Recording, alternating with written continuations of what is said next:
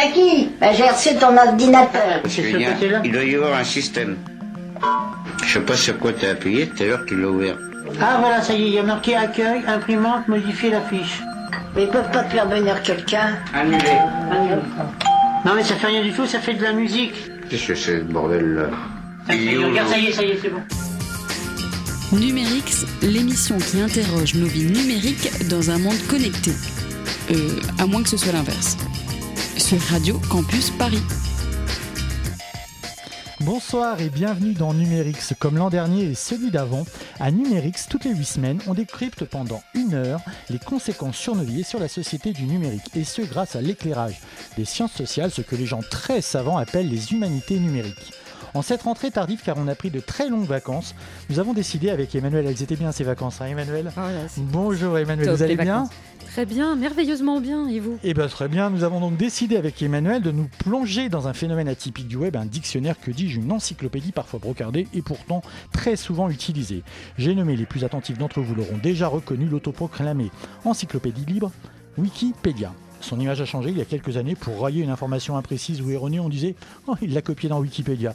Aujourd'hui, quand dans un dîner arrive ce moment où on cherche le nom de cet acteur, tu sais, là, le blond avec qui jouait dans un film avec une moto et un blouson avec un aigle, mais non, ça c'était Edith Piaf. Ou quand euh, on, est, on est à la recherche du chat de Schrödinger, celui qui est mort mais qui n'est pas mort, le chat pas Schrödinger, on dégagne le smartphone et on file sur Wikipédia. Mais qui est véritablement Wikipédia? Comment ça marche? Qui la consulte? Qui la remplit? Est-elle un miroir de notre société? Qui est-ce? Quelle est la concrétisation du rêve d'accès universel à la connaissance de Diderot et d'Alembert? Et surtout des pionniers de l'Internet et du web. C'est toutes ces questions dont nous allons parler avec les rubriques habituelles de la musique, de la culture, du roman. Ça dure une heure et ça commence maintenant. C'est numérique sur Radio Campus Paris. Ah ben voilà, c'était vous qui chantiez là, Emmanuel, à la fin, j'ai cru reconnaître. Comment allez-vous? Ça va bien et vous-même? Bah, Très bien, encore une fois. Donc ce soir pour Wikipédia, qui recevons-nous? Alors avec nous ce soir Lionel Barbe pour vous présenter forcément. euh, Monsieur Barbe, nous avons choisi de citer votre fiche Wikipédia. Qu'est-ce qu'on a comme imagination dans cette émission? Et voilà ce que dit cette fiche. Il est maître de conférences en sciences de l'information et de la communication à l'université Paris-Nanterre depuis 2009. Et je continue de citer. Ses activités de recherche concernent essentiellement les modèles d'édition collaboratifs sur le web et leur impact sur les informations d'actualité et les connaissances. Depuis 2003, vous étudiez les médias participatifs et en particulier Wikipédia, site auquel vous participez par ailleurs. Et comme ici on aime les livres, j'ajoute que vous avez dirigé en 2015 avec Louise Merzo et Valérie Schaffer un ouvrage intitulé Wikipédia, objets scientifiques non identifiés aux presses universitaires de Paris-Ouest. Et on va en- enfin rentrer dans le vif du, sujet. Il était temps. J'imagine justement que vous surveillez votre fiche Wikipédia. Est-ce qu'elle est conforme à la réa- réalité? Euh, bonjour, alors euh, oui, merci donc de me recevoir. Écoutez, euh, je la surveille pas vraiment de près, non, mais, euh, mais je la trouve plutôt assez à jour, effectivement. Euh, effectivement, euh, voilà, donc. euh, quand Parce on, a, que- quand on a une fiche Wikipédia, il y a quelqu'un qui vous écrit pour vous prévenir que vous en avez une pour que vous puissiez vérifier. C'est comme Ou est-ce que vous l'écrivez vous-même? Non, alors en fait, le- le- c'est une bonne question parce qu'effectivement, c'est c'est une question qui peut se poser. Cette fiche a été créée par une wikipédienne que j'avais rencontrée lors d'un colloque au siège du CNRS il y a des années. Et donc, euh, voilà, ce n'est pas moi qui l'ai créée, mais elle a suscité des, euh, bien des, des rebondissements d'ailleurs dans son histoire, euh, parce que euh, certains wikipédiens avaient voulu la supprimer, Ah. et puis finalement, elle a été conservée. Voilà. Euh, Vous savez pourquoi ils voulaient oui. la supprimer? Et pourquoi elle a été bah, en conservée? fait, c'est assez classique. hein, euh, c'est assez commun. Il y a beaucoup de. Les gens ne le, le savent pas forcément, mais il y a beaucoup de pages euh, Wikipédia qui font l'objet de, de débats. Hum, D'ailleurs, j'ai regardé une page qui a été créée très récemment. C'est OK Boomer. Vous savez, cette expression qui a été euh, utilisée récemment, je crois, par une députée suédoise pour répondre à euh, un autre. euh, plus âgée voilà, plus âgé. euh, et donc, plus âgé. disons que cette fiche a été créée il y a quelques jours. J'ai trouvé ça intéressant de voir que la page avait été créée. Mais tout de suite, il y a un débat d'admissibilité qui a été aussi lancé sur cette page, qui pourrait aussi être supprimé euh, la semaine, dans deux semaines, c'est deux semaines en général. Euh, voilà, donc euh, c'est normal. Wikipédia est un processus euh, plutôt qu'un État. Et donc, à part bien sûr les grandes personnalités, beaucoup de sujets, que ce soit des individus, des livres, des événements, peuvent à un moment avoir une page, puis ensuite éventuellement euh, ne, ne- ne plus en avoir une. C'est- C'est c'est comme ça qu'il faut comprendre Wikipédia comme un processus permanent. Alors, c'est c'est donc qu'il y a un système de gouvernance. Comment est-il organisé? Qui décide Qui sont ces Wikipédiens euh, qui décident qu'une page En fonction de quelles règles euh, Oui, alors il y a un système de gouvernance qui est assez complexe en, en fonction de, des différents événements qui peuvent se produire sur Wikipédia. Euh, mais en fait, dans l'ensemble, c'est la communauté des Wikipédiens qui décide euh, non seulement, par exemple, de, l'admissibilité des pages, mais aussi de la création, de la modification d'un très grand nombre de règles qui régissent Wikipédia.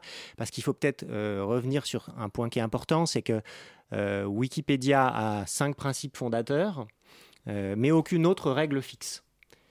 Par contre, C'est pas Wikipédia. interro surprise, mais vous pouvez les. Alors, les ouais. Alors, il y a donc. On vous a pas demandé à l'avance, Le hein, fait donc que c'est- Wikipédia est une encyclopédie. Donc, ça, c'est le projet. C'est très important. C'est-à-dire que c'est ce qui va fédérer la communauté autour d'un but. Et en particulier, dans ce principe fondateur, euh, vous avez le fait que Wikipédia n'est pas un espace pour des connaissances inédites. Et, et on y reviendra peut-être, mais c'est un point qui est, qui est Ouais, assez qui est majeur. rien, Wikipédia est une synthèse de connaissances. C'est pas un espace de publication pour de nouvelles connaissances. Voyez? C'est un Voilà. agrégateur de connaissances, finalement. voilà, c'est- exactement. Vous avez ensuite euh, les règles de savoir-vivre, c'est-à-dire qu'il y a une, une nette étiquette, euh, il y a euh, chaque Wikipédien doit pas, respecter on voilà, des règles, bien. et en particulier le fait de parler des contenus et de ne pas parler des personnes, ce qui est une règle importante sur Wikipédia. Mais là aussi, ce qui fait que s'il y a un débat, le débat est tout de suite sur l'objet, et il ne va pas y avoir de, de procès d'intention. Toi, tu es comme ci, toi, tu es comme ça.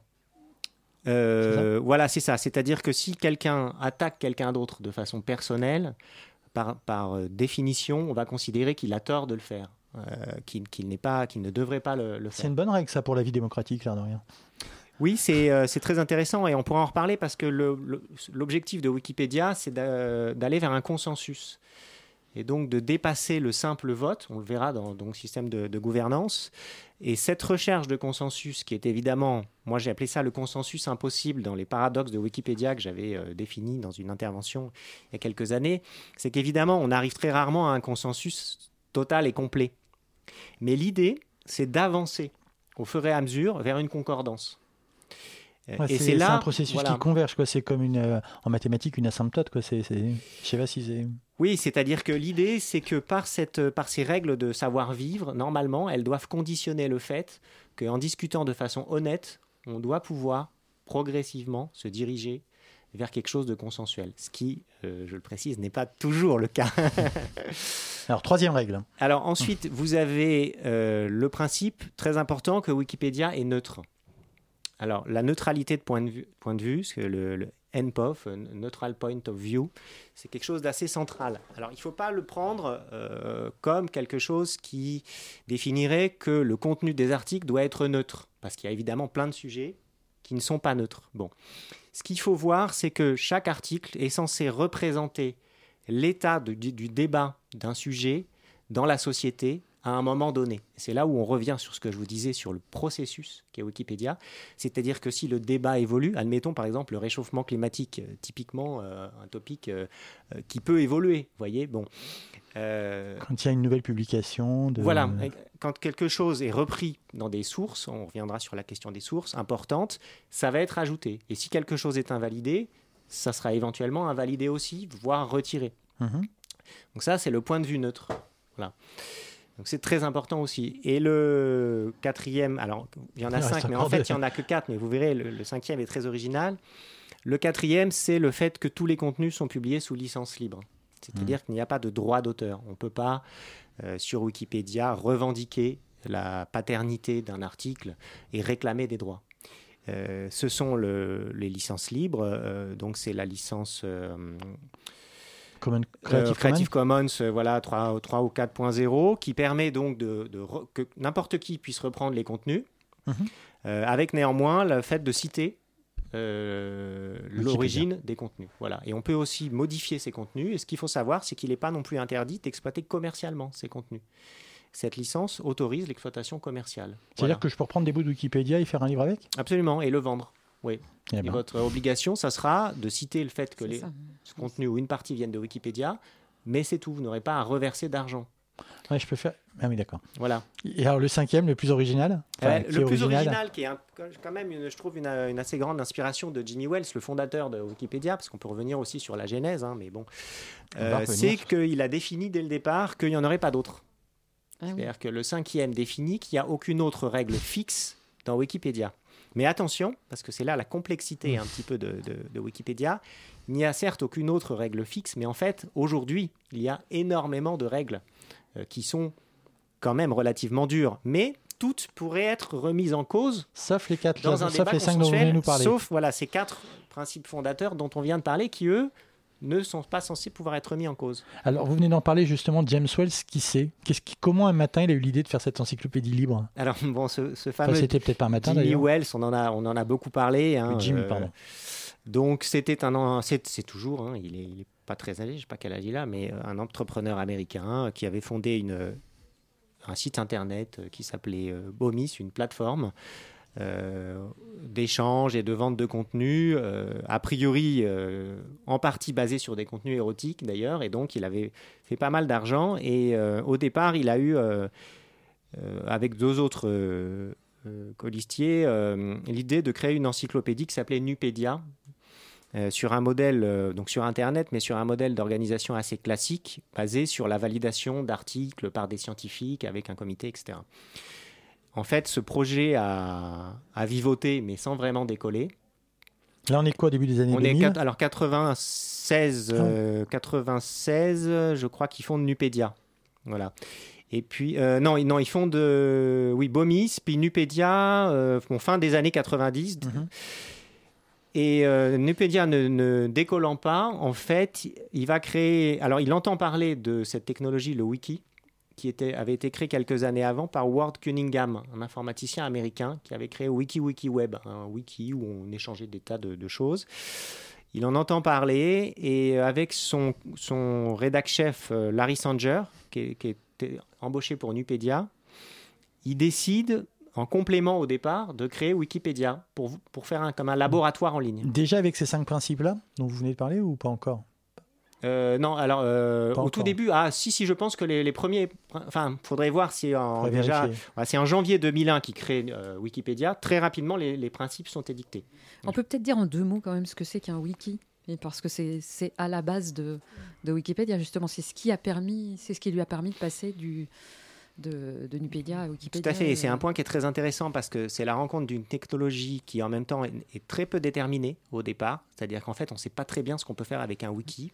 Wiki, wiki veut dire rapide en hawaïen, et euh, l'idée de Howard Cunningham c'était de faire un site que tout le monde peut éditer, sans passer par un- une validation quelconque. C'est une Vous espèce de page blanche où tout le monde écrit. Voilà, c'est ça, vous éditez. Et vous pouvez créer des nouvelles pages reliées aux, aux pages précédentes. Donc ça, ça s'auto-construit. Mais, bon, il a fait son wiki, wiki web euh, au départ, mais si vous voulez, euh, alors c'est une technologie libre hein, euh, au départ, le wiki.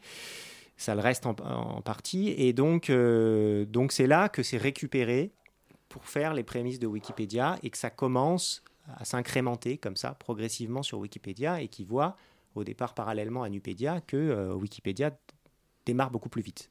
Voilà. Et à l'époque, Richard Stallman, qui avait fait les licences GNU, avait aussi lancé Nupédia.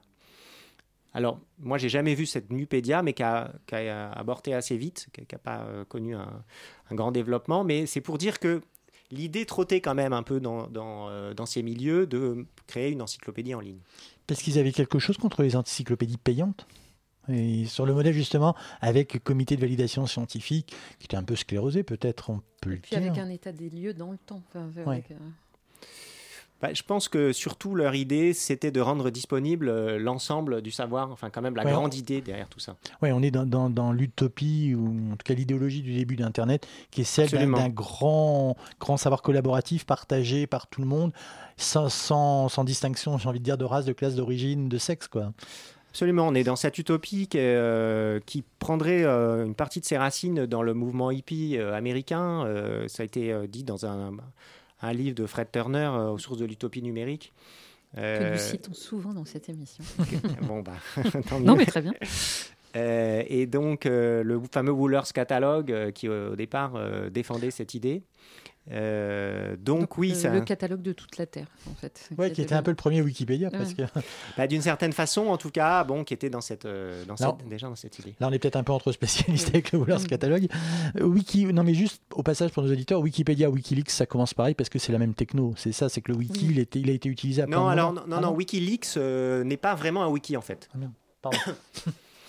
Euh, euh, bon, WikiLeaks qui est apparu bien après, hein, mais euh, enfin, WikiLeaks, c'est la même idée de, de- de diffusion du savoir, euh, enfin des Ouais, connaissances. mais il n'est pas produit de la même façon. Voilà, sur WikiLeaks, on ne pouvait pas éditer les pages de la même façon. Il fallait envoyer des infos qui ensuite étaient publiées par WikiLeaks. Voilà. Donc, euh, si vous voulez, le- le- le- l'esprit est le même, mais techniquement, c'est quand même différent. Donc là, on voit qu'il y a cinq principes, on voit qu'il y a des fondateurs, ils sont plusieurs. Est-ce qu'aujourd'hui, je peux avoir un organigramme de des gens qui décident à Wikipédia? Est-ce que ça se trouve? Alors, non, parce qu'en fait, personne ne décide vraiment à Wikipédia. C'est-à-dire que euh, aujourd'hui, bah, vous, vous avez peut-être entendu parler de cette fameuse. euh, Alors, à chaque fois, j'en parle du coup, parce que euh, l'affaire de l'article Pierre sur la station hertzienne de Pierre sur Haute, je crois. Donc, en fait, il y a quelques années, un, un président de Wikimedia France, on pourrait penser que ce c'est lui qui va décider de- Mhm. du contenu de Wikipédia, a été euh, placé en garde à vue par la DCRI, le- les renseignements, qui lui ont demandé, avec quand même une certaine insistance, de retirer certaines informations qu'ils estimaient euh, donc liées à cette station hertzienne. euh. Qui étaient des informations confidentielles ou en Bah, tout cas on- stratégiques Je ne sais pas personnellement, mais en tout cas, bon, il y avait des informations. Ils étaient qui pas leur-. Leur, poser problème. Bon. Et euh, il leur a expliqué, il leur a dit, vous savez, je, je peux beau être le président de Wikimedia France, euh, j'ai pas de pouvoir sur le contenu de Wikipédia. Euh, et donc, il, si je me rappelle bien, il a retiré sur le coup le contenu, mais qui est revenu tout de suite après. Ce qu'il faut comprendre, c'est que Wikipédia, et c'est là aussi, aussi très intéressant, est un site qui est décentralisé.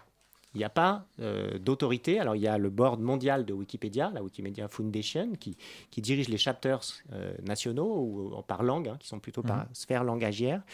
Euh, mais néanmoins, même Jimmy Wells aujourd'hui, qui est d'ailleurs plus ou moins retiré, je crois qu'il est resté président d'honneur, personne n'a de pouvoir de censure. Alors évidemment, si une décision de justice intervient, c'est différent. Dans ce cas-là, euh, Wikipédia se pliera à la décision.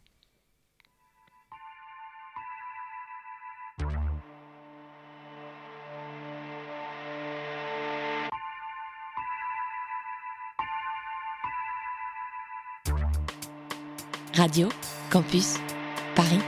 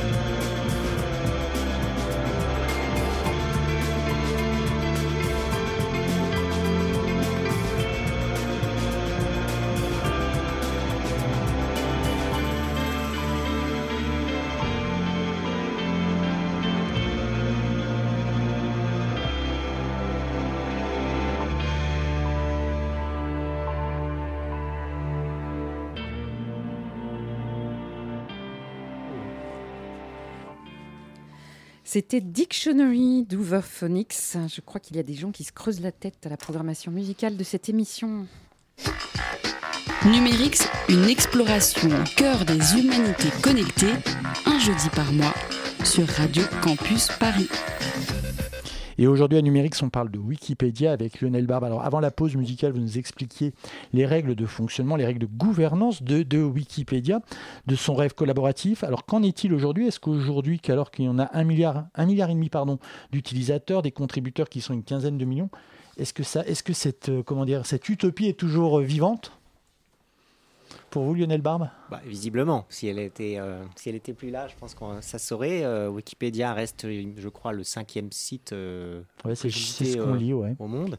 Ce qui est surtout intéressant, c'est que c'est un cas qui est quand même assez unique. C'est-à-dire que Wikipédia est clairement le, le- le plus important édifice informationnel construit de façon collective à l'ère numérique mondiale. Euh, et donc, euh, c'est aussi, euh, du coup, un- on peut considérer que c'est un bien commun de l'humanité aujourd'hui. Le niveau de. Alors, évidemment, on, peut encore le critiquer. hein. Je ne veux pas non plus euh, avoir l'impression de va faire pas se priver, hein. Voilà, faire l'éloge à tout point de vue, mais euh, disons que euh, je crois que depuis quelques années, le site s'est quand même imposé hein, dans de nombreux pays. Est-ce qu'on sait pourquoi il a marché celui-là et pas- alors que d'autres expériences collaboratives n'ont pas marché c'est, peut-être parce que les cinq principes sont les cinq bons? Qu'est-ce qu'on a une idée de ça? Il y a des études qui Alors, ont... Peut-être qu'avoir une idée, ça serait un peu trop restrictif. C'est-à-dire qu'il est probable que plusieurs facteurs favorables se sont coordonnés, comme ça arrive parfois, euh, dans l'histoire humaine, euh, pour euh, que la dynamique puisse prendre. Donc il y a eu euh, certainement euh, cette technologie, le wiki, euh, des aspirations aussi d'un très grand nombre de gens à vouloir partager la connaissance.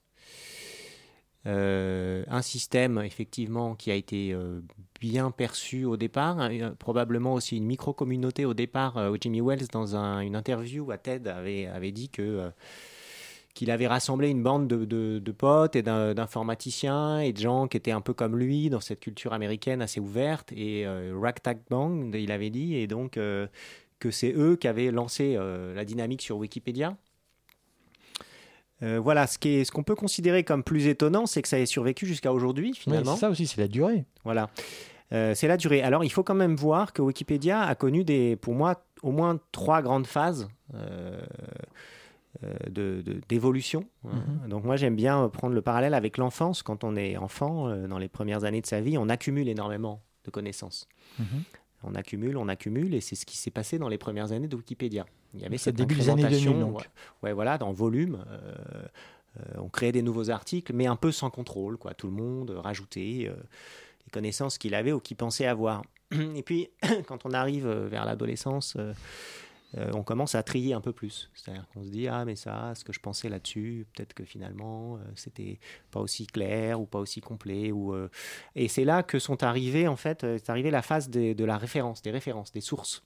En tout cas, de- des sources nécessaires. C'est-à-dire qu'il a fallu sourcer les informations. Voilà, c'est-à-dire qu'à partir de 2006-2007, les ré- le bandeau référence nécessaire est arrivé et euh, il intimait aux, aux Wikipédiens de sourcer les, les informations qui étaient présentes dans les articles. Ce qui fait que sur certains articles encore aujourd'hui, on peut lire parfois euh, référence à préciser. Ça, ça veut dire que quelqu'un a relu et trouve que l'information n'est pas assez bien sourcée. Enfin, c'est pas beau ce mot-là, mais enfin, a pas une source qui est valable en tout cas. Tout à fait, c'est-à-dire que euh, ce bandeau va être placé dans les nouvelles pages euh, à côté des informations qui seront considérées comme pas suffisamment sourcées. Si elles sont pas sourcées du tout aujourd'hui, elles vont pas durer longtemps en fait. C'est un autre des paradoxes de Wikipédia que j'avais euh, souligné, c'est que euh, Wikipédia est une encyclopédie libre sur laquelle on peut éditer spontanément. Mais en fait, il est relativement difficile aujourd'hui d'éditer Wikipédia au sens où l'information que vous y avez mise va rester. Vous voyez Euh, Aujourd'hui, si vous racontez n'importe quoi sur Wikipédia, euh, ça va durer quelques secondes. Euh, Il n'y a même pas besoin d'un être humain pour intervenir. C'est un, algorithme, euh, enfin un robot, oui, qui est un algorithme qui va immédiatement faire un reverse euh, editing. Et donc, euh, c'est pour ça que beaucoup de... Alors, il y a des trolls euh, qui, qui trollent en permanence Wikipédia. hein, euh, euh, mais euh, ça se voit pas parce qu'en fait, euh, les reverses sont quasiment instantanés dans la plupart des cas. Et là, l'âge adulte? Ben, l'âge adulte, euh, c'est un âge où en fait maintenant vous avez quand même. Alors, ce qu'il faut voir, c'est qu'au départ, euh, il y avait beaucoup de contributions sous IP. Euh, C'est quoi une contribution alors, sous IP C'est-à-dire sans que le Wikipédien soit enregistré. C'est-à-dire quelqu'un qui regardait une page, puis sans créer de compte, il éditait quelque chose. On le repérait par l'adresse de son ordinateur. Voilà. Ce, ce taux de contribution a quand même chuté avec le temps. Euh, et au fur et à mesure, vous avez toutes ces règles qui sont apparues, qui ont structuré les interventions sur Wikipédia. Et parallèlement, vous avez quand même euh, un noyau dur de Wikipédiens très actifs euh, qui ont acquis aussi quand même une réputation euh, sur Wikipédia. Il y a le statut d'administrateur qui, est, qui est aussi très important, qui, qui- donne quelques possibilités supplémentaires, notamment la possibilité de bloquer les, fameux trolls. Ce qui, Et donc, au fur et à mesure, vous avez quand même un affinage des, contenus qui s'est produit avec euh, un appel à, à des gens qui sont de plus en plus expérimentés. Il y a de moins en moins de néophytes et de plus en plus de gens expérimentés. Et donc, il y a quand même aussi de plus en plus de, alors c'est pas forcément dit toujours, mais de profs, de chercheurs, de, il y a beaucoup de doctorants euh, en histoire, en philo, on, les, on en retrouve dans les grands Wikipédiens, sachant que c'est pas le cas de l'ensemble des Wikipédiens, bien sûr. hein, la, la typologie. c'est pas nécessaire surtout pour en être. Voilà, la typologie wikipédienne est complexe. Vous avez aussi des gens qui n'ont pas de connaissances particulières, euh, mais qui sont capables de synthétiser. Euh, ça avait été bien souligné d'ailleurs par Dominique Cardon. Ça, ça s'appelle des journalistes. Alors oui, ou en herbe, mais euh, là je regardais encore aujourd'hui un Wikipédien qui, édite énormément et euh, qui dit lui-même qu'il n'a a pas de diplôme particulier, euh, qu'il a arrêté au BEP et, et pourtant c'est voilà. Mais oh, alors, moi, je reprends un chiffre, que, euh, Christophe, deux, euh, deux chiffres que Christophe a cités. Il y a quand même 15 millions de contributeurs pour un milliard et demi de personnes qui consultent. Donc, on- est-ce qu'on est vraiment dans la réalisation d'utopie de départ, de partage de la connaissance entre tous, ou est-ce que justement, on n'est pas quand même avec un noyau, même si c'est 15 millions, un noyau de sachants, globalement, qui distribue une certaine connaissance à, euh, au reste de l'humanité ou une grosse partie, en tout cas Disons que c'est un risque qui a été soulevé, c'est le fait qu'avec euh, cette grande quantité de règlements qu'il y a maintenant sur Wikipédia, il est vrai que quelqu'un qui débarque, et d'ailleurs, c'est pas uniquement le fait d'être sachant d'un domaine en particulier, mais c'est d'être sachant des arcanes de Wikipédia qui va compter le plus. Et c'est pour ça, par exemple, que vous avez eu certains profs d'université, euh, c'est arrivé, qui se sont, euh, entre guillemets, fâchés avec Wikipédia. Alors, c'est pas que pour ça, mais il faut vous adapter quand même à l'interface. Euh, donc quelqu'un qui serait sachant mais qui voudrait juste amener sa science de la façon dont il pense, par exemple, qui n'aurait pas bien vu l'histoire du point de vue neutre, par exemple, euh, va éventuellement euh, s'accrocher avec la déontologie wikipédienne. Mais après, ce système protège euh, aussi euh, la neutralité des articles. Donc c'est quelque chose qui est, euh, qui est assez complexe, mais qui globalement est positif. C'est-à-dire que c'est finalement pas totalement anormal que euh, même un scientifique important qui veuille venir euh, imposer un point de vue sur une, une discipline ne soit pas toujours le bienvenu sur Wikipédia. Parce que c'est encore une fois, on l'a dit, c'est pas le rôle de Wikipédia euh, Ouais, c'est pas de donner la parler parole des connaissances très récentes. Ça, c'est euh, voilà. l'encyclopédie classique, finalement, où c'est un scientifique qui Voilà. dit voilà l'état du savoir sur ça, c'est ça. Voilà. Mais, voilà. Mais il faut que l'État soit, euh, comme je vous l'ai dit, représente l'ensemble des, euh, Ouais, donc- des donc débats. et les débats en sciences existent aussi. vous Voyez, Et Donc, l'intérêt, justement, c'est peut-être d'avoir des articles qui sont écrits par plusieurs personnes, parce que c'est aussi ça, Wikipédia. C'est qu'un article n'a pas un auteur. Il peut être complété, un petit bout va être de l'un, un petit bout d'un autre. C'est du... ce que le système cherche à éviter, c'est-à-dire qu'une seule personne vienne amener sa science sur un domaine précis qui serait qui considéré comme le sien, mais qui en fait peut-être n'est pas aussi euh, unitaire qu'on pourrait le croire. Donc c'est pour éviter les biais dont on parle. Enfin, on parle par exemple du biais de, du manque de femmes. euh, Oui, alors, on en parle et- beaucoup, effectivement. Avec justement Mm. des challenges qui consistent à, euh, pendant, je sais pas, une journée ou une semaine, je sais plus trop. Oui, des éditatons et- Ouais, ouais, des mm. éditatons où on, tout le monde peut créer des fiches. Enfin, en tout cas, le challenge, c'est de créer des fiches sur des, des femmes euh, connues, remarquables, entre guillemets. Euh, est-ce que est-ce que Ils sont remarquables sans guillemets, même. hein.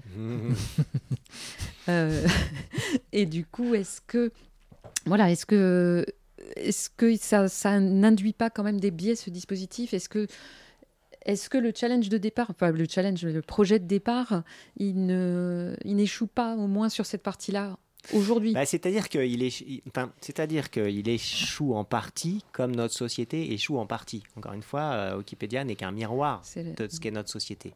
Et donc, euh, si globalement euh, les femmes, ce qui est en train de se produire, ont une influence de plus en plus importante dans la société, euh, il est probable que ça suivra progressivement. Alors, il est vrai que la typologie des Wikipédiens à l'origine fait qu'il y avait quand même un biais vers l'informatique, euh, vers les sciences et donc vers des disciplines où la jante masculine euh, est un peu surreprésentée. Et donc, probablement, ça a un petit peu accru ce, déséquilibre au départ. On peut espérer que, encore une fois, ça va progressivement, d'ailleurs il y a beaucoup d'efforts qui sont faits actuellement, se résorber. Wikipédia, si on parlait d'argent, parce que dans, les quatre, dans les cinq principes que vous avez donnés, il n'y en a aucun qui concerne l'argent, ça pourrait être payant demain? Alors, dans l'absolu, ça pourrait. Il faudrait pour ça qu'il y ait une décision euh, du board mondial de Wikipédia. Euh, et d'ailleurs, pendant plusieurs années, on a posé la question à Jimmy Wells en lui disant Mais est-ce que vous allez mettre un jour de la pub? Et il a dit euh, Parce qu'on on sait que les revenus publicitaires potentiels de Wikipédia seraient absolument monstrueux. Oui, parce que c'est un des sites, le cinquième site le plus consulté Voilà, du monde, on donc imagine. euh, les revenus seraient monstrueux, ça se compterait en milliards. Euh, mais tant qu'il en avait plus ou moins la possibilité, Jimmy Wells s'y est toujours refusé. Et aujourd'hui, je pense que le, le board est structuré de façon que définitivement, ça n'arrivera pas. Euh, en partie aussi par le fait que les chapters de la Wikimedia Foundation reçoivent globalement suffisamment de donations, je pense, pour que euh, oui, le- la Wikipédia ne soit pas menacée. Ouais, là, je crois que la, la session d'appel aux dons est terminée, en tout cas celle sur la page, mais donc tous les ans, c'est pour ça qu'il y a un appel aux dons, c'est que Wikipédia ne vit vraiment Ah, que, que, des pas- dons. que des dons, ouais, que des dons. Aucune mais- subvention publique.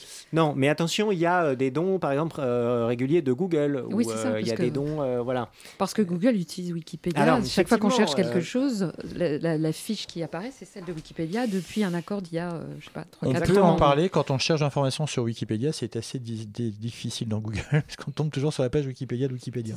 Effectivement, euh, ouais. Alors bon, ça, voilà, euh, Wikipédia a été accusé d'être euh, favorisé par Google, mais en fait, c'est, c'est- si vous voulez, ça n'a jamais été. Enfin, maintenant avec ces fiches et cet accord, on peut, on peut le considérer, mais en fait, ce qui s'est passé, c'est que Wikipédia, sur la plupart des sujets, ce sont les pages les plus consultées. D'ailleurs, c'est pour ça qu'il y a aujourd'hui beaucoup d'enjeux pour les, les hommes politiques, par exemple.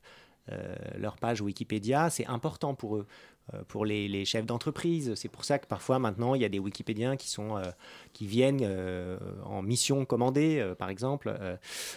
et donc Bah, voilà. On a eu l'exemple avec, il n'y a pas longtemps avec une marque qui a essayé d'influencer sa page Wikipédia pour faire une campagne de pub, une marque de, de vêtements outdoor. Ah oui, d'accord. ouais, Je vais je pas dire le j'ai nom. Pas vu cet, Euh, cet exemple, mais si, ils avaient essayé et très vite les, les Wikipédiens s'en sont rendus compte et ils ont fait marche arrière. Ça arrive fréquemment, ouais. Ce que je sais, c'est qu'il y a un statut euh, qui a été créé il y a quelques années de Wikipédiens rémunérés. C'est-à-dire que certains Wikipédiens ont déclaré qu'ils travaillaient pour euh, des associations, des organismes, voilà, et en, en disant, nous, on va intervenir dans un cadre rémunéré. Et on sait par contre alors à, à quoi est dépensé cet argent et sert à quoi acheter des mots-clés sur Google? Non, ça non.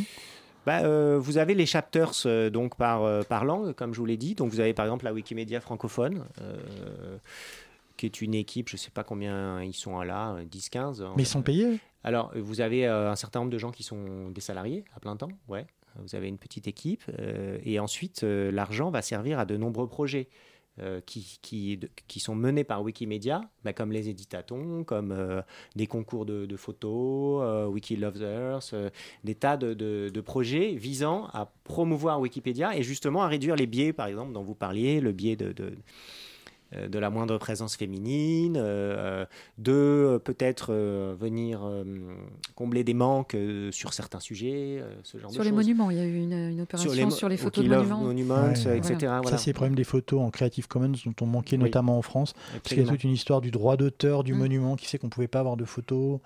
Ouais, paradoxalement, j'ai constaté que c'est plus compliqué en France qu'aux États-Unis, Ah. par exemple. Parce que je crois qu'il y a le droit d'auteur de architecte, c'est ça hein, Ouais, c'est ça, le, droit photo. sur les façades. Alors, le- le- il y avait euh, une disposition qui avait été proposée qui s'appelait la liberté de panorama et euh, je Oui. crois que finalement elle n'a pas été retenue. Euh, mais effectivement, euh, paradoxalement, euh, les logos, par exemple aussi, les logos d'entreprise sont, au- sont autorisés sur Wikipédia en, en Am- aux États-Unis et ne le sont pas, ou les, ou les photos de pochettes de, de CD, de, de livres, ce genre de choses, c'est très très restrictif en France. ouais. Le droit d'auteur en France vous savez, est très, surveillé. On va écouter un peu de musique et je crois qu'on va payer des droits d'auteur sur cette musique.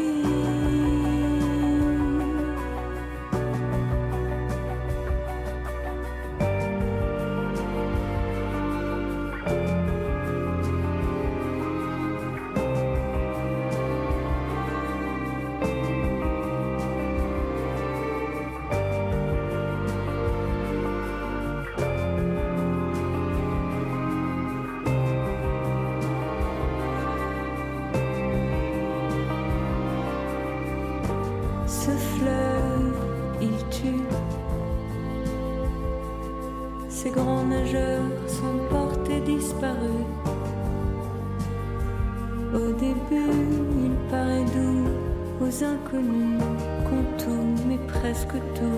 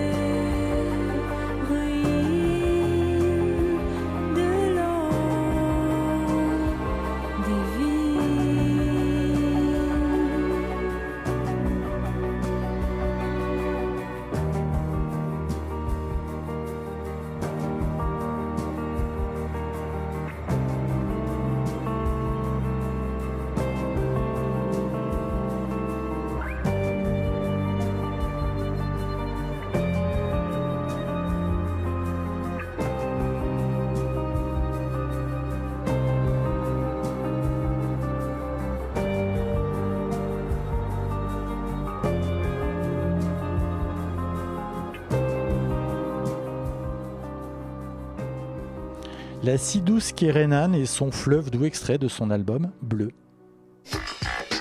Numérix, une exploration au cœur des humanités connectées, un jeudi par mois, sur Radio Campus Paris. Et comme chaque mois, c'est le moment tant attendu de retrouver un extrait de roman lu par le littéraire de notre duo Christophe. Et ce mois-ci, Christophe nous lit Transparence de Marc Duguin chez Gallimard. Mon premier déplacement officiel fut pour les dirigeants de Google. Son président était un jeune type blafard, émacié, le visage osseux. Son expression était d'une déconcertante neutralité, ni bienveillance, ni malveillance. Il était simplement sidéré. Assis en face de lui, dans un fauteuil pivotant inspiré des années 70, je le vis s'avancer, la tête légèrement de côté, puis tourner autour de moi. Je sentais qu'il avait envie de dire quelque chose qu'il n'osait pas. Mais il passa à l'acte, en me faisant tourner comme une toupie sur mon siège avant d'arrêter le mouvement d'un coup. Il n'osa pas me toucher, mais s'approcha jusqu'à sentir ma peau. Cet homme était à n'en point douter un génie, mais il n'avait pas intégré dans son système de défense personnelle qui pourrait être un jour à ce point contrarié. Alors il se releva d'un coup sec. Je dois vous remettre ma démission, n'est-ce pas? Je lui souris aimablement. Je crains que ce ne soit l'usage. Il baissa la tête. Évidemment, c'était une terrible déconvenue pour moi à titre personnel, mais vous n'imaginez pas à quel point je me sens transcendé par cette nouvelle. Nous n'étions pas loin non plus, mais sans doute avons-nous fait fausse route en préférant de nouvelles personnalités à la conservation éternelle de celles qui existaient. Nous avons parié sur une nouvelle humanité, et vous nous prouvez que nous avons eu tort. Vous allez garder l'humanité en l'état en prouvant qu'elle comporte elle-même les germes de sa pérennité. Je ne veux pas entrer dans une polémique, mais je me demande comment vous avez pu développer votre projet sans que jamais personne, pas plus que les services de renseignement, n'ait été au courant. C'est prodigieux d'opacité. J'ai vérifié, nous ne savons rien sur vous depuis que vous avez quitté Google, où vous étiez considéré comme plus pour avoir créé Transparence, votre agence de contrôle matrimonial, si vous me permettez l'expression, que pour vos travaux ultérieurs sur le transhumanisme.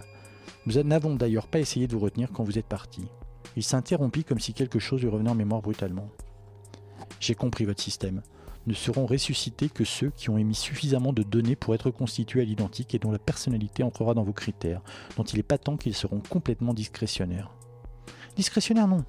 Ces critères seront basés sur le respect de la vie en société dans un environnement donné, ni plus ni moins.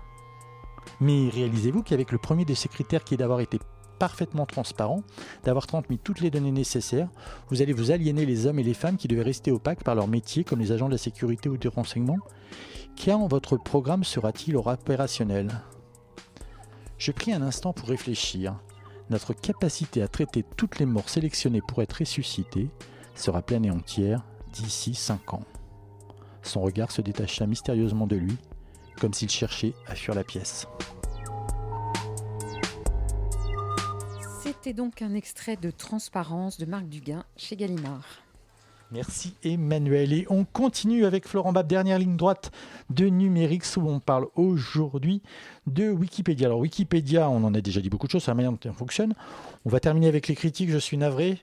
Euh, pour Lionel Barbe, pardon, je crois que je vous ai appelé Florent par erreur, pardonnez-moi. Euh, est-ce qu'on peut. Moi, un, des reproches que j'ai toujours envie de faire à Wikipédia, c'est qu'on y trouve à la fois des choses très savantes et des choses un peu pop. D'ailleurs, on va trouver un article très savant sur le multiplicateur keynésien ou le chat Schrödinger, mais aussi un article sur Britney Spears.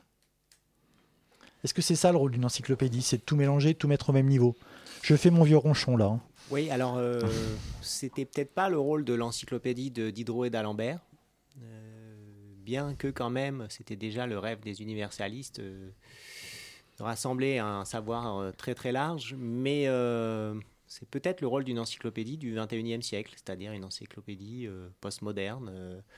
euh, qui euh, a une approche beaucoup plus relativiste euh, des choses. Alors après, je ne pense pas qu'elle mette tout sur le même plan et quand D'ailleurs, elle ne met rien sur aucun plan. Et tout est, la, page est pareille. Après, chacun Oui, alors- choisit ce qu'il veut y voir. Oui, enfin en tout cas Après avoir euh, attaqué, je défends. sur, le, le- sur les aspects épistémologiques, euh, il avait été mis en avant par Pierre Lévy que finalement euh, la structuration des savoirs sur Wikipédia était assez classique. C'est-à-dire que vous avez une structuration par discipline dans les catégories. hein. Vous retrouverez les grandes disciplines, la philosophie, etc. Et euh, donc on dit toujours, je pense que c'est encore valable, dans la Wikipédia en tout cas anglaise, si vous tapez sur le premier lien de n'importe quelle page, en cliquant, cliquant, cliquant, vous reviendrez toujours à philosophie.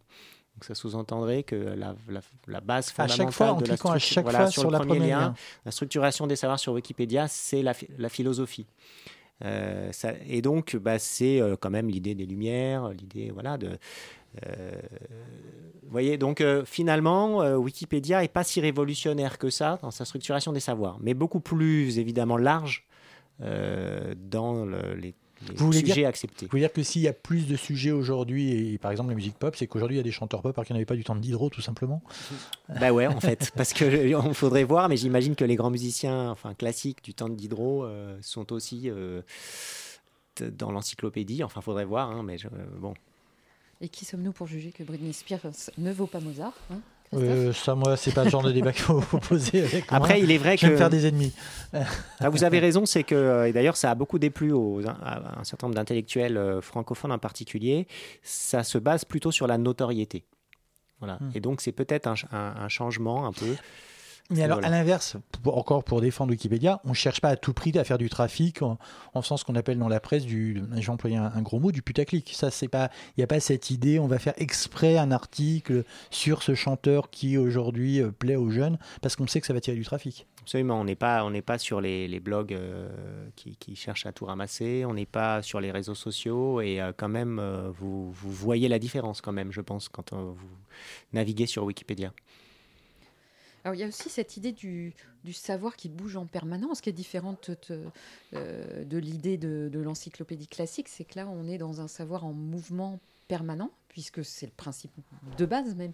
Est-ce que, euh, est-ce que ça remet en cause ou au contraire, est-ce que c'est cette euh, encyclopédie augmentée du Postmoderne, 21e siècle. Postmoderne, voilà, je cherchais. Merci. Moi, je pense que c'est une, une caractéristique très intéressante. En fait, bon, c'est plutôt une accélération, euh, ce à quoi on doit faire face. C'est-à-dire que souvent, je parle à, des étudiants, je leur dis, regardez, même la définition d'un mètre ou d'une seconde euh, n'est plus la même euh, qu'au temps des Romains.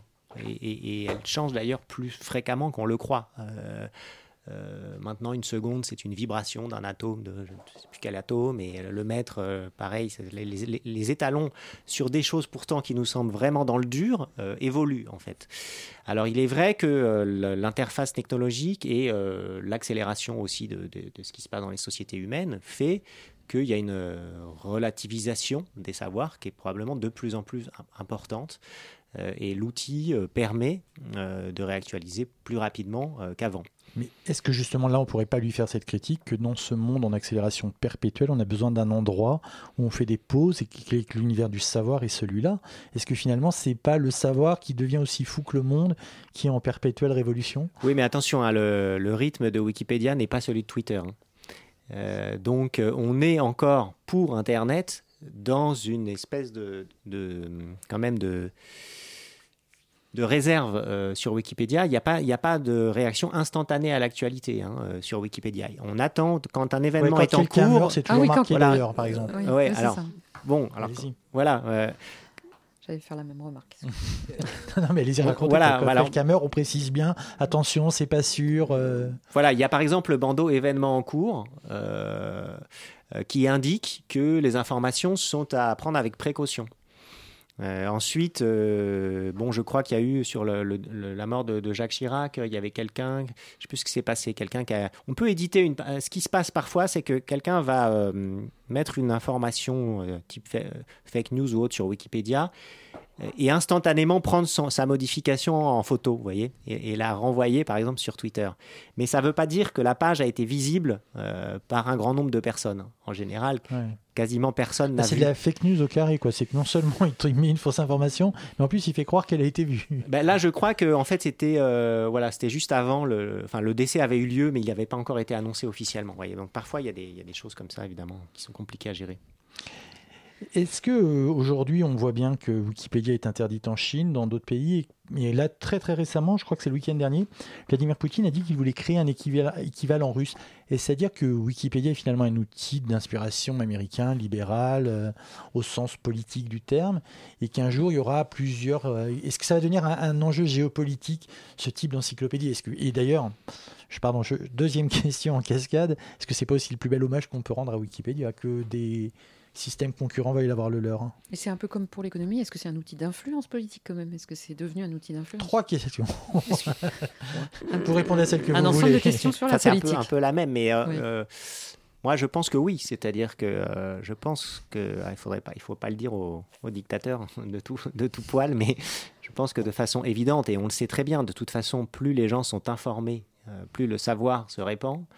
Euh, moins il est aisé euh, pour euh, les dictateurs de tous bords d'arriver à contrôler euh, une population, ce qui passe en général par le fait de la maintenir dans l'ignorance. Donc Wikipédia est forcément un formidable outil euh, de diffusion du savoir. Ensuite, la critique qu'on pourrait faire, c'est que c'est vrai que c'est un outil créé par des anglo-saxons et que donc, euh, à travers les contenus de Wikipédia, forcément, il y a une forme euh, de diffusion d'une culture plutôt anglo-saxonne.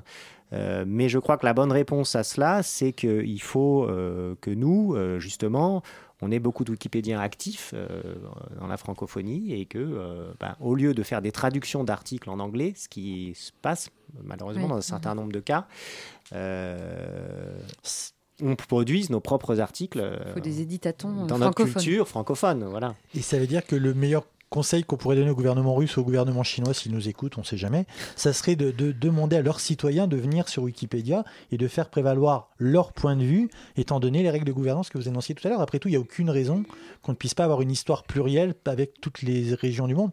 On aurait encore plus une encyclopédie universelle là. Ça serait, euh, ça serait génial. Euh, maintenant, bon, vous savez que les Chinois ont pour habitude de créer leur propre, euh, leur propre site euh, un peu Oui. pour tout. hein. Euh, ils ont leur propre équivalent des réseaux sociaux. euh, voilà. Donc, ils ont aussi des gros wikis. euh, de, alors, je, je sais qu'il y a un, Baidu a un wiki aussi d'échange d'informations. Baidu, Baike, ça s'appelle, je crois.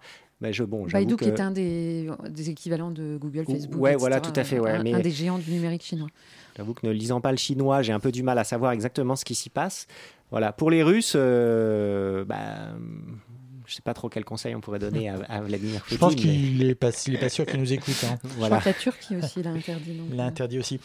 Est-ce qu'on peut dire un mot de ces, ces canulars, de ces jolis canulars scientifiques qui se font aujourd'hui sur Wikipédia, qui, qui montrent aussi, là encore, que euh, bah, la puissance de Wikipédia, c'est que si on veut tromper Wikipédia, il faut, bah, il faut s'accrocher, et puis il faut avoir un peu de culture pour pouvoir tromper tout ce système.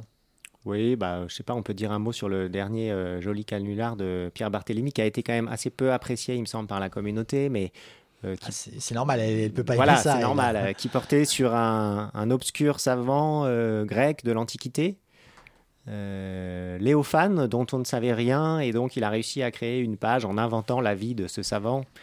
Euh, mais je crois qu'effectivement, en fait, ce, genre de canular anecdotique démontre plutôt qu'aujourd'hui, pour euh, essayer, ce qui est de toute façon un peu sans intérêt, mais pour tromper Wikipédia, il faut vraiment que des experts euh, essayent comme ça d'aller chercher des sujets qui de toute façon ne seront pas lus, enfin, vous voyez, qui n'auront pas d'influence. ça, c'est vraiment Voilà, de l'art. donc, euh, de toute façon, ça, ne servirait pas à de l'art. grand chose. On sait s'il y en a beaucoup On sait qu'il y en a un de temps en temps qui ressort, mais euh, il y en a peu, et maintenant il y a plus de 2 200 000 articles, je crois, sur la Wikipédia média francophone. Donc je, pense que ça ça n'a globalement euh, quasiment aucun impact euh, euh, voilà, sur. euh.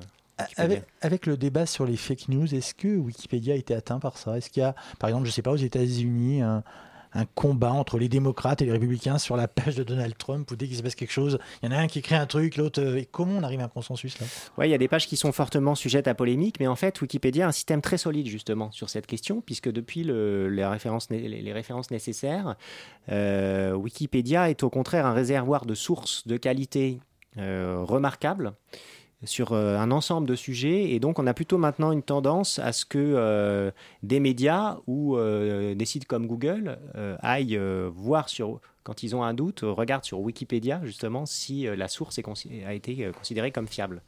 Donc Wikipédia va devenir une référence finalement à ce niveau-là. mais, merci beaucoup Lionel Barbe. Avant, de vous laisser, il est 20h56 sur Radio Campus Paris. J'ai toujours rêvé de dire l'heure en direct, voilà, c'est fait. Et là, le questionnaire rituel de fin, c'est à toi Emmanuel. Alors, on va vous demander, euh, la première question, elle est simple, c'est quand vous êtes-vous connecté à Internet pour la première fois? Alors enfin, mon premier souvenir d'avoir euh, vu Internet, c'était sur une connexion CompuServe, je pense en 85, en 95 chez un ami. Vous étiez jeune, dites donc. Euh, ouais, pas tant que ça en fait, parce que je suis, je suis, je suis pas si jeune que ça, mais On euh, n'a pas regardé votre âge sur Wikipédia. Mais euh, ouais, c'était euh, sur une connexion CompuServe. Ouais, il m'a montré, euh, je sais plus si c'était mosaïque, mais euh, voilà, on a un peu navigué. Euh, c'est mon premier euh, souvenir d'avoir vu Internet. Et la dernière fois, vous êtes connecté à Internet? Bah, la dernière fois, c'était certainement il y a moins d'une heure. euh, je Vous n'avez pas regardé pendant l'émission, pendant une pause? Euh, Non, je non, sais pas, hein, Pendant l'émission, non. attention. Pendant l'émission, non, parce que j'aime bien quand même être concentré. Mais enfin, je, je peux me déconnecter pendant plusieurs jours, à- à l'été en particulier. Et de quoi pourriez-vous, ne pourriez-vous pas vous passer euh, aujourd'hui et que, qu'Internet vous a apporté? Voilà, j'ai l'impression d'être obligé de répondre, évidemment. On va essayer de Euh, deviner. Wikipédia, mais, euh, mais euh, donc euh, c'est clair que se, se passer de Wikipédia aujourd'hui, ça serait, je pense, euh, très dommageable, mais euh, se passer globalement d'in- d'Internet et de, de, de, de- de la technologie que ça représente d'échange, ça serait euh, très dommageable, certainement. Et à l'inverse, qu'est-ce qui a apporté Internet et dont vous pourriez vous passer fort volontiers? Bah, J'avoue qu'avec l'âge, euh, le, le buzz permanent autour des faits divers sur les réseaux sociaux, euh, les commentaires euh, agressifs, etc., c'est ce- le genre de choses dont je pourrais assez, ou dont je me passe en fait de plus en plus facilement. Merci beaucoup Lionel Barre d'être venu parler de Wikipédia aujourd'hui à. Numérix. Alors après le générique de fin à 9h, vous allez retrouver l'équipe de la plus belle émission de musique du monde. Oui, Alors, où va- où va-t-on ce soir On va au... Monde, voilà, j'avais le titre m'avait échappé. Salut. On va au New Jersey, salut. Et on écoute merci. quoi au New Jersey? Ah, On écoute euh, plein de choses, euh, donc euh, du rock indé, euh, de, du house garage, euh, plein de belles choses. Et ben voilà, on reste dans le studio et nous on danse. Voilà, merci beaucoup. Merci, merci. C'était Numérix, le rendez-vous consacré aux humanités numériques proposé par le pôle sciences de Radio Campus Paris. Merci encore à Lionel Barbe d'avoir d'être venu nous parler de Wikipédia à la présentation.